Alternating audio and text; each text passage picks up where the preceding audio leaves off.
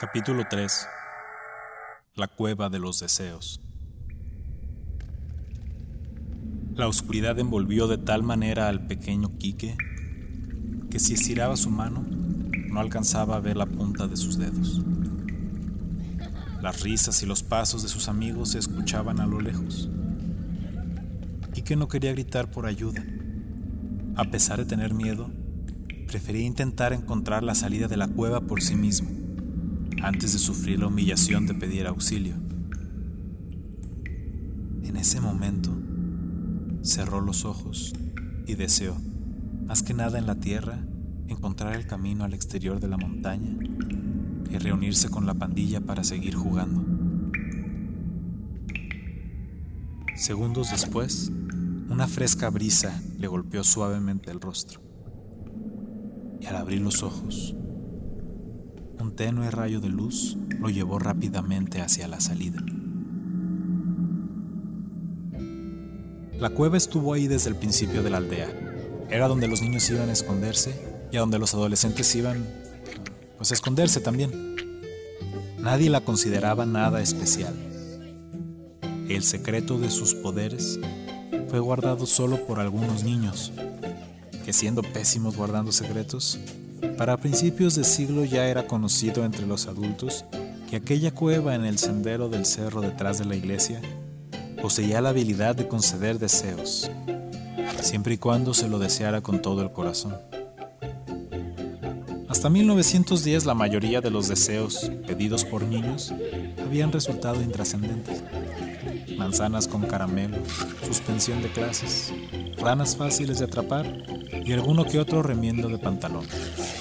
Sin embargo, Choya, un joven enamorado de los panfletos políticos, hijo de la Lola, a quien se le había negado el puesto de primer consejero del pueblo, una madrugada del 4 de octubre, con el alma honesta y los ojos cerrados, pidió la desmantelación absoluta del gobierno.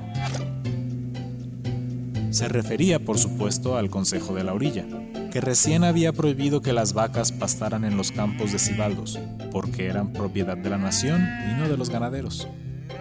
El Choya, alardeando de su deseo en la cantina del recuerdo, se desilusionó mucho cuando el consejo siguió funcionando con regularidad.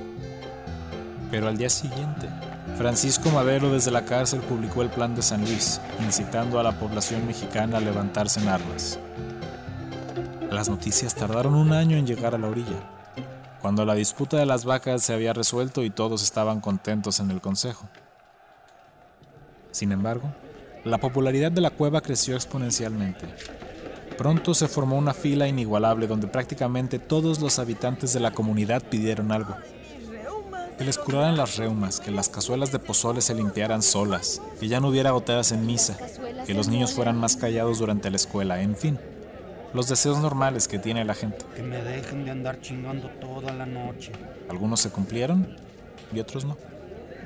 Fue muy divertido los primeros años. Algunos querían cambiar el rumbo de la guerra. Unos querían que ganara el sur, otros querían que ganara el norte. Y después de tanta anarquía y enredos, se instauró la primera regla de la cueva. Así queda decretado que desde hoy se prohibió hacer deseos políticos. no se El destino del país tendría que seguir su curso sin la intervención orillense. Luego, se prohibieron los deseos de amor.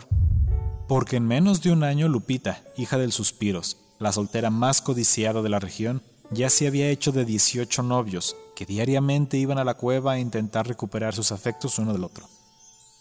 El Consejo instauró una guardia permanente que se encargaría de inspeccionar los deseos con anterioridad y sancionaría severamente a aquellos que intentaran violar las escuetas reglas.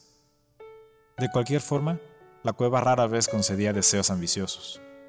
Aquellos ilusos que querían ser reyes, volverse invisibles o volar, nunca lo conseguían, un poco dando entendido que no lo deseaban realmente. Don Chava Toscano, un joven que se había perdido en su camino a la capital, estaba obsesionado con las películas en movimiento y deseó una cámara con su proyector como la de los hermanos Lumière. Al día siguiente, en el patio central, se encontró con todo el equipo necesario para comenzar a realizar sus películas. Tomó su equipo, se fue de la orilla y nunca regresó. Pero una vez que la gente se dio cuenta que podía pedir objetos materiales, la cueva se fue llenando de cigarros, vestidos, sombreros, bastones y monóculos. Nunca concedió oro, salvo a Cristina, una niña huérfana que pidió un milagrito de oro para recordar la memoria de su padre. De oro con una letra R. De tantas baratijas se llenó el pueblo que se instauró otra ley que prohibía pedir objetos materiales. A estas alturas fue más fácil realizar un reglamento y colocarlo a la entrada de la cueva donde se designó a dos madres de familia para que cuidaran la buena implementación de este.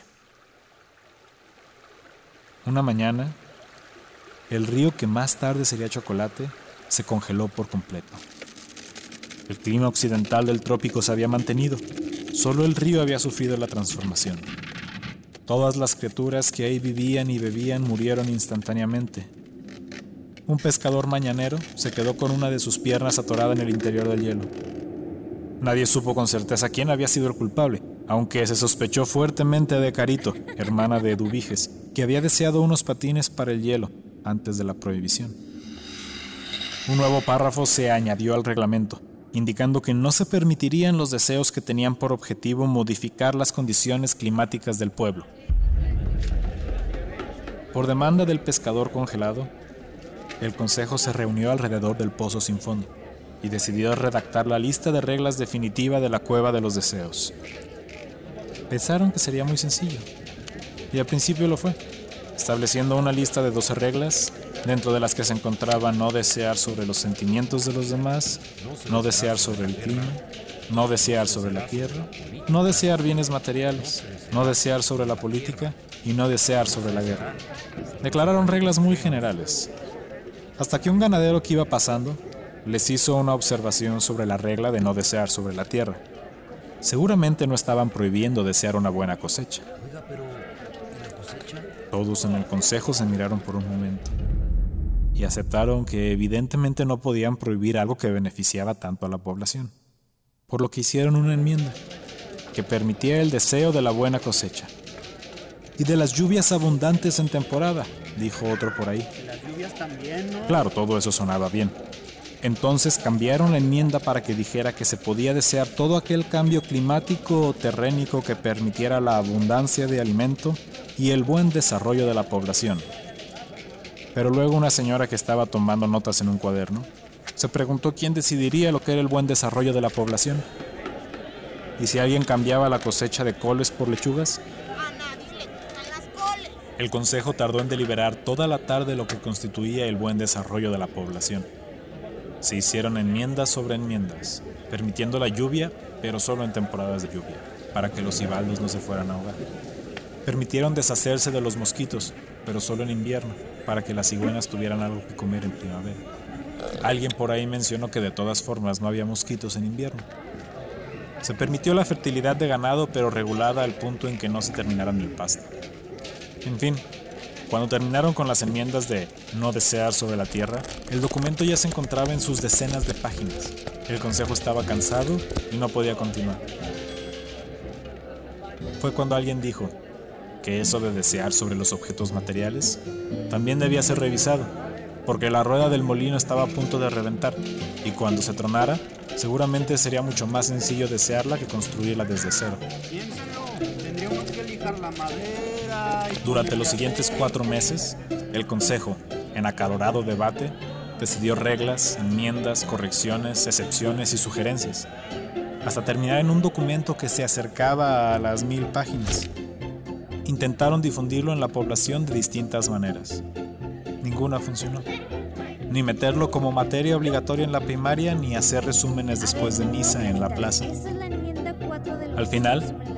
Solo Enrique Carrizalillo, que había dejado de ser Quique hace ya un tiempo, leyó en su totalidad el documento, haciendo un comentario muy acertado.